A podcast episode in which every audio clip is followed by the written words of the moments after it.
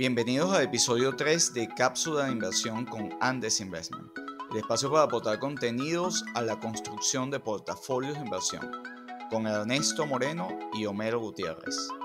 Hoy evaluamos Oracle en nuestra sección de empresas en números, el Nasdaq y los modelos de negocio que llevaron a su nuevo récord en la semana, y de ETFs en nuestra sección de educación financiera. Las opiniones expresadas son individuales y no constituyen recomendaciones de inversión o venta de productos.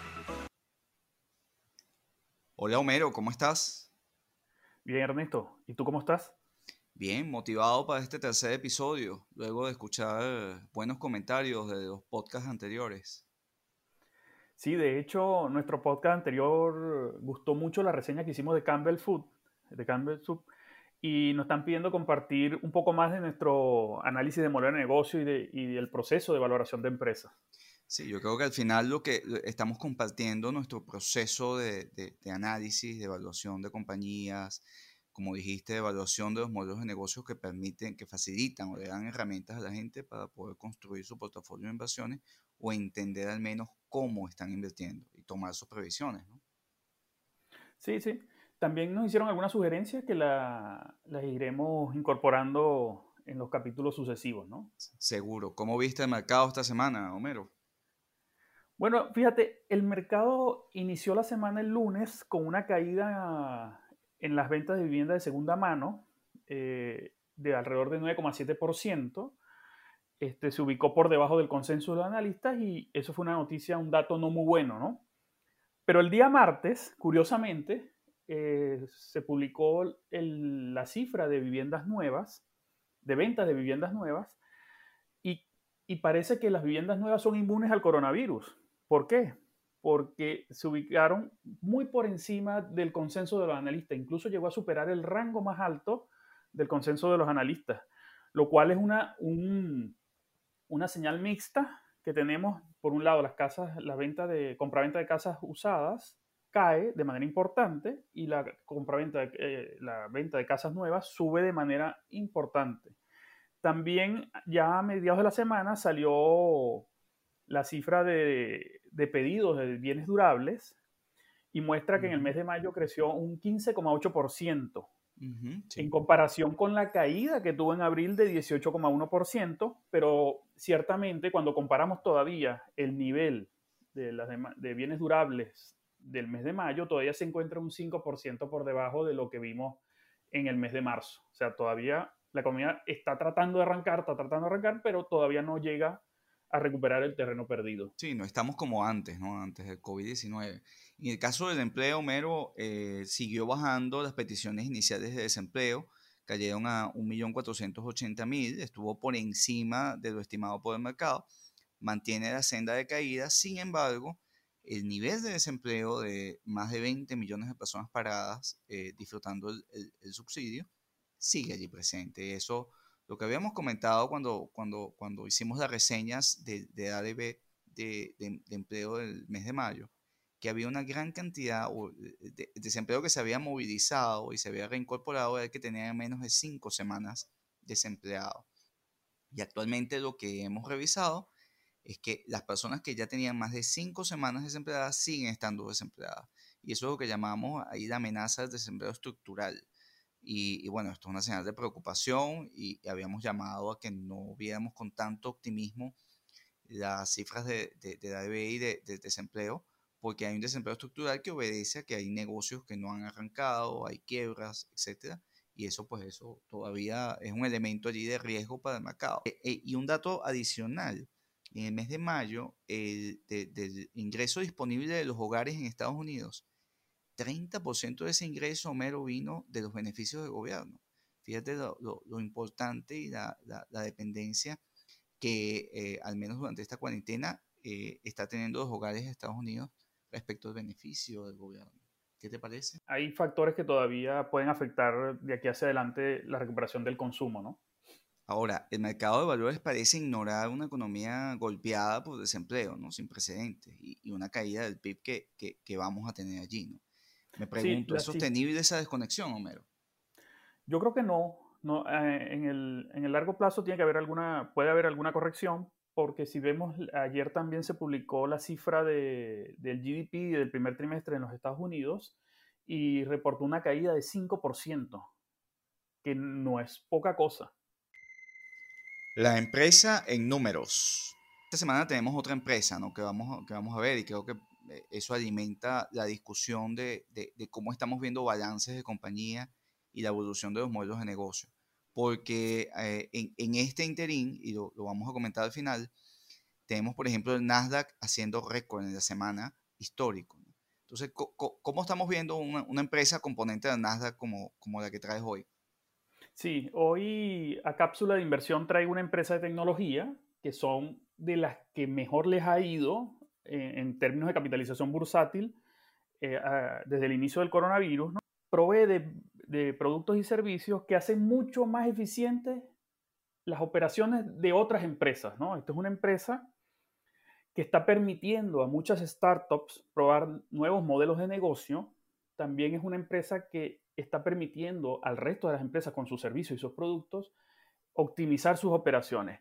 Estamos hablando de Oracle, que es una empresa que presta servicios a un amplio eh, gama de sectores que van desde telecomunicaciones hasta empresas eléctricas, pasando por empresas de alimentos y aerolíneas. A mí me encanta el sector porque es software as a services y es competidor de Microsoft bastante lejano pero es un sector muy dinámico en este momento. ¿Cómo ves sus números eh, y su modelo? Sí, fíjate, eh, haciendo la comparación con Microsoft, eh, estuve leyendo una reseña que habla de que todo el presupuesto de, de, investigación y desarrollo de Oracle del año equivale a un mes del presupuesto de investigación y desarrollo de Microsoft, ¿no? Entonces ya tenemos una comparación de magnitudes importante, ¿no? Bueno, fíjate, Oracle es una empresa a pesar de, ser más pequeña que Microsoft, también tiene presencia global. Tiene tres líneas de negocio principales que reportan ingresos. Una es el cloud, o la nube, que eh, para ponerlo en palabras sencillas, es una plataforma virtual donde los usuarios acceden a esa plataforma y pueden ejecutar aplicaciones, ¿no? Aplicaciones, generar análisis de datos, ese tipo de cosas, ¿no? A través del Internet. Tú puedes acceder a eso a través del Internet y esa es un poco la idea de la nube. Luego tienen una, eso, esa, eh, eso representa el 83% de las ventas de la compañía, o sea, es casi toda la compañía. Luego tiene una línea de negocio de hardware que venden lo que digamos servidores, equipos de almacenamiento de datos, soporte también está ahí, soporta estos equipos y eso representa un 9% de la, de la facturación de la, de la, empresa. Y por último, tiene una empresa, eh, una línea de negocios de servicios que brinda asistencia a los clientes para que, es como una especie de asesoría que le brindan a sus clientes para que puedan sacarle todo el potencial a los productos que ellos venden, ¿no? Y para, y para ilustrarte un poco, eh, ¿qué tipo de cliente tiene Oracle? Fíjate, tenemos desde empresas tradicionales, grandes, de alimentos del sector real, hasta startup, startups que están probando sus modelos de negocio. Fíjate un, cliente que me llamó la atención es Bimbo, la panificadora mexicana, ¿no? es una empresa, la multinacional mexicana, digámoslo así. Sí. Eh, fíjate que Bimbo utiliza los servicios de Oracle para eh, su canal de distribución, para planear la ruta de distribución de toda su flota de, para abastecer a sus clientes, ¿no? Y fíjate que con, con Oracle, eh, Bimbo logró reducir sus costos de distribución y también bajó el tiempo que le toman a, la distribución de Bimbo calcular todas las entregas, ¿no? Eh, la, distribución de Bimbo tardaba alrededor de 90 eh, minutos. Eso hicieron con un software. O sea, que, que, ¿cuál entregable? sí, es un software. Es, esto software de rendimiento de plataforma de rendimiento ERP, Enterprise Resources eh, Platform. Y entonces a través de este software ellos están garantizando, primero, una planeación mucho más rápida que les permite entregar sus, sus productos de manera a tiempo. otra empresa que te quería comentar que también pasó a utilizar recientemente los, los servicios de Oracle y la plataforma de Oracle es Zoom. No hay que hacer más eh, aclaraciones de esta empresa, que es una empresa que está permitiendo a millones de personas mantener reuniones virtuales. Fíjate que Zoom antes de la crisis tenía 10 millones de participantes eh, que usaban el servicio Zoom. a raíz del coronavirus, esto pasó a 300 millones de participantes, ¿no? ¿Y qué significó esto para Zoom? Que tuvo que recurrir a la plataforma y los servicios de Oracle para poder procesar y manejar esa cantidad de videollamadas simultáneas que están ocurriendo hoy en día en la economía mundial. Y por último, eh, te traigo una startup que se llama Booster Fuels. ¿Qué hace Booster Fuels? Booster Fuels quiere cambiar la forma en que tú le colocas combustible a tu vehículo. En vez de tú ir a la estación de servicio y, surtirte de combustible, básicamente lo que quiere esta empresa es que con pequeñas cisternas, ellos, el surtidor va hacia donde tú estés, ¿no? Y todo ese sistema donde, eh, de Booster Fuels eh, nosotros vamos a poner en, la, reseña para que la gente vea de qué trata con más detalle la compañía. Tú ordenas el camión, el cisterna, que vaya y, te vaya a, surtir gasolina. Y todo el sistema está basado en una plataforma de Oracle.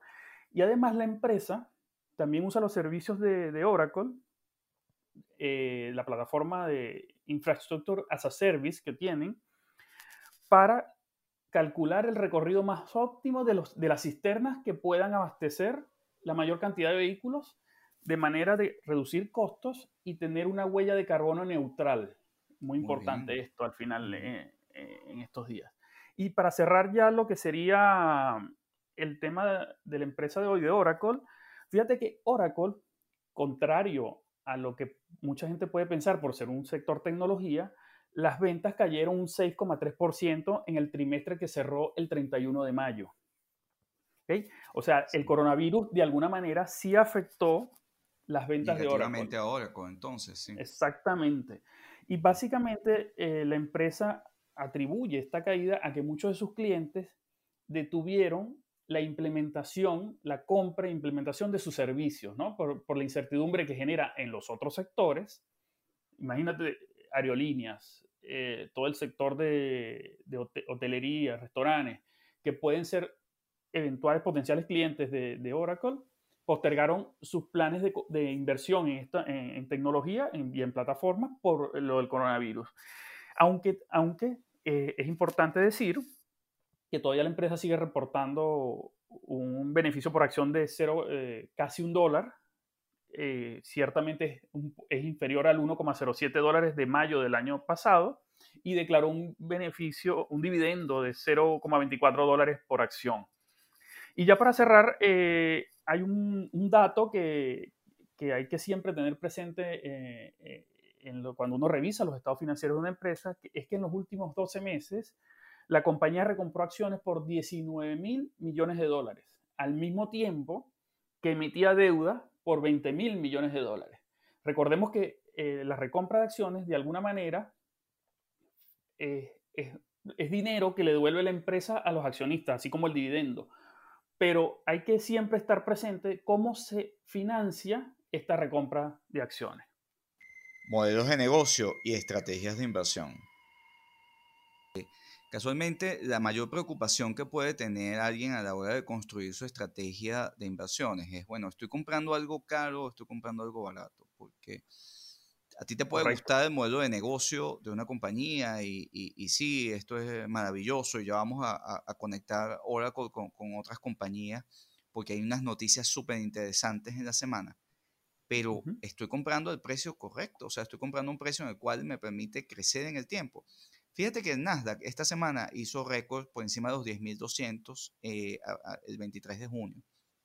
Y esto nos lleva, bueno, en medio de, la crisis, o sea, una crisis económica eh, que, sin duda vamos a tener por el efecto del coronavirus, independientemente de que ya estemos reactivando la economía, pues eh, el Nasdaq está en su valor más alto históricamente. ¿no? Entonces, es eso congruente. Entonces, lo primero, a, efectos de, revisar la estrategia, Homero, es bueno, eh, eh, ¿qué es lo que están haciendo las compañías o por qué explica que el Nasdaq esté creciendo, está alcanzando su punto máximo mientras el Dow Jones está eh, más del 10%, 11% por debajo de, en, lo que va de año o el Standard Poor's también? ¿Qué hace al Nasdaq que ha sobre desempeñado al resto de los indicadores?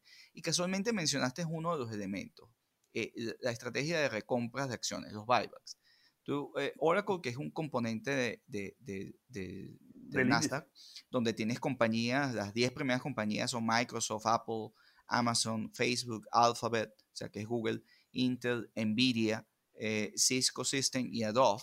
Eh, son compañías que, por cierto, Adobe también competido con Oracle.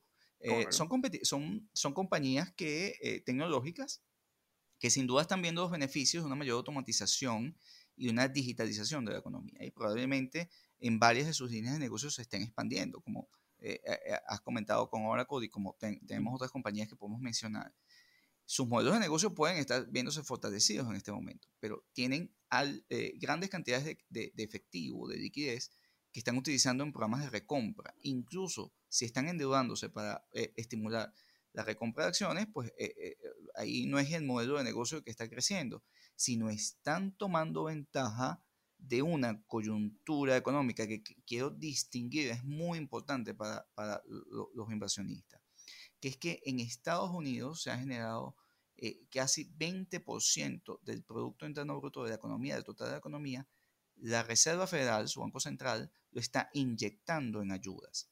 Comentamos al inicio que el 30% del ingreso disponible de los hogares en Estados Unidos durante el mes de mayo provino de beneficios del gobierno.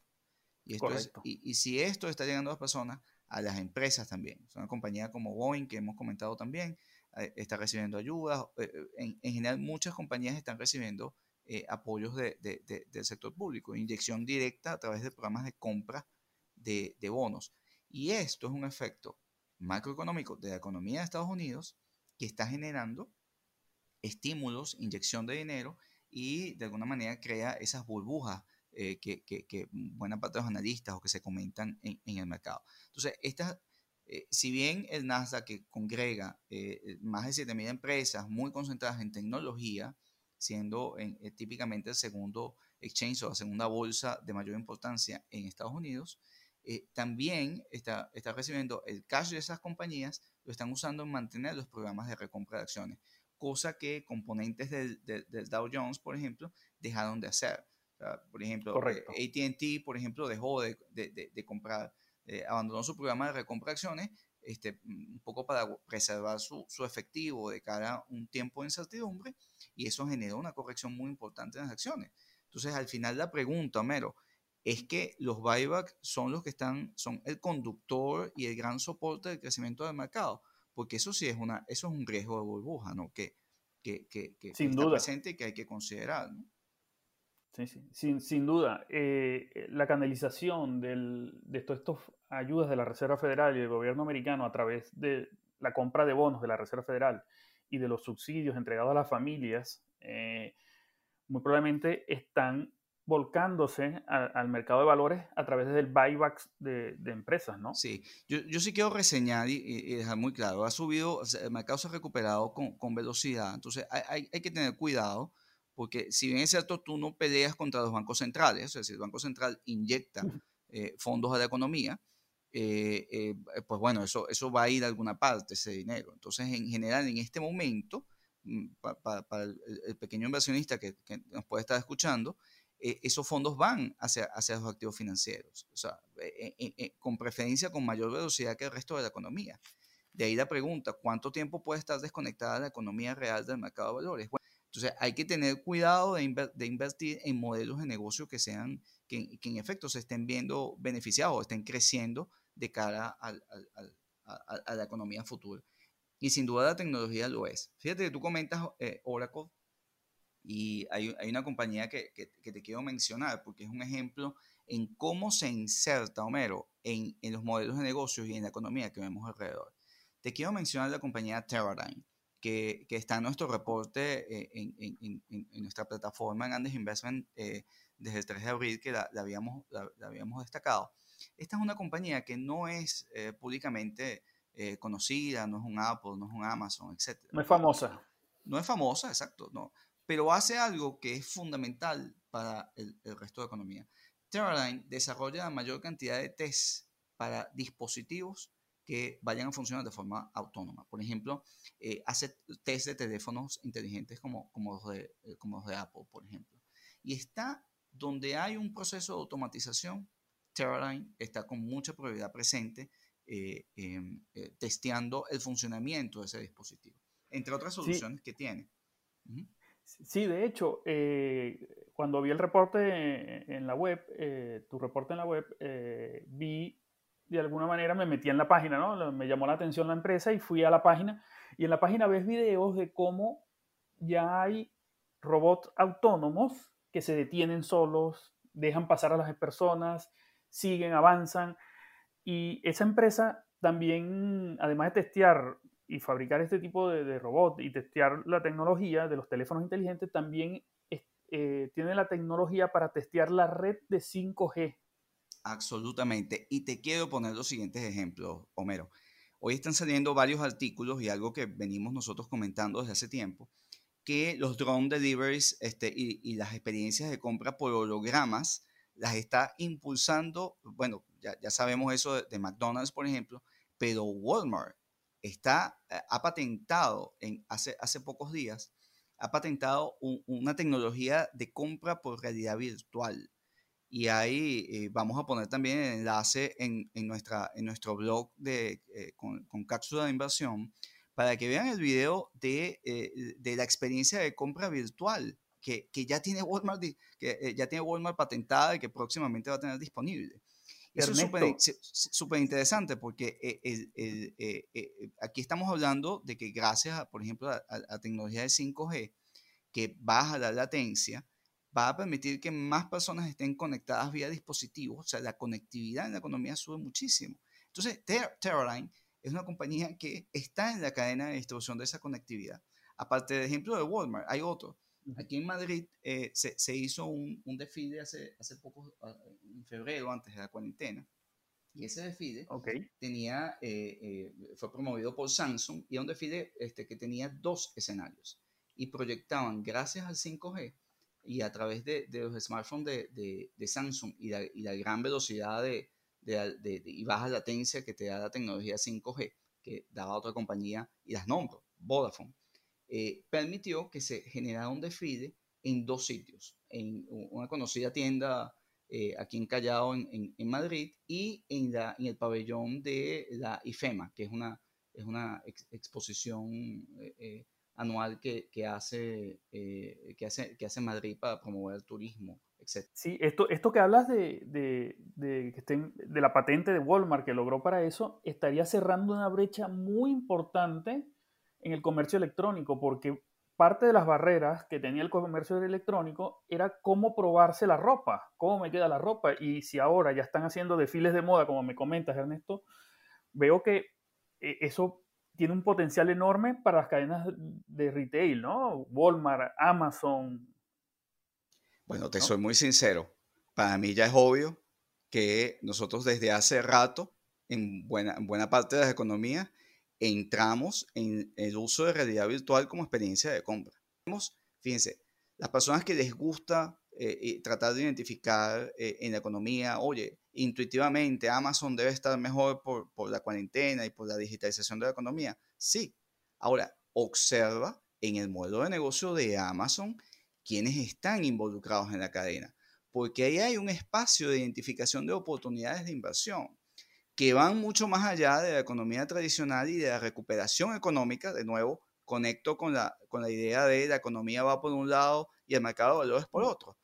Eh, ahí hay un depende. Ya hablamos de la primera brecha de, de, división, que es la inyección monetaria de los bancos centrales. Pero es que la segunda es el cambio acelerado en, el modelo, en los modelos de negocio. ¿Y por qué el Nasdaq está sobre desempeñando el resto, de, el resto de la economía? Porque si estamos hablando, y eso es lo que yo imagino, que vas a tener eh, las ciudades con una cantidad de drones que se irán incorporando. Ya hay otro tipo de problemas. ¿cómo vas a tener una cantidad de drones aéreos haciendo despacho en un edificio de 40 pisos?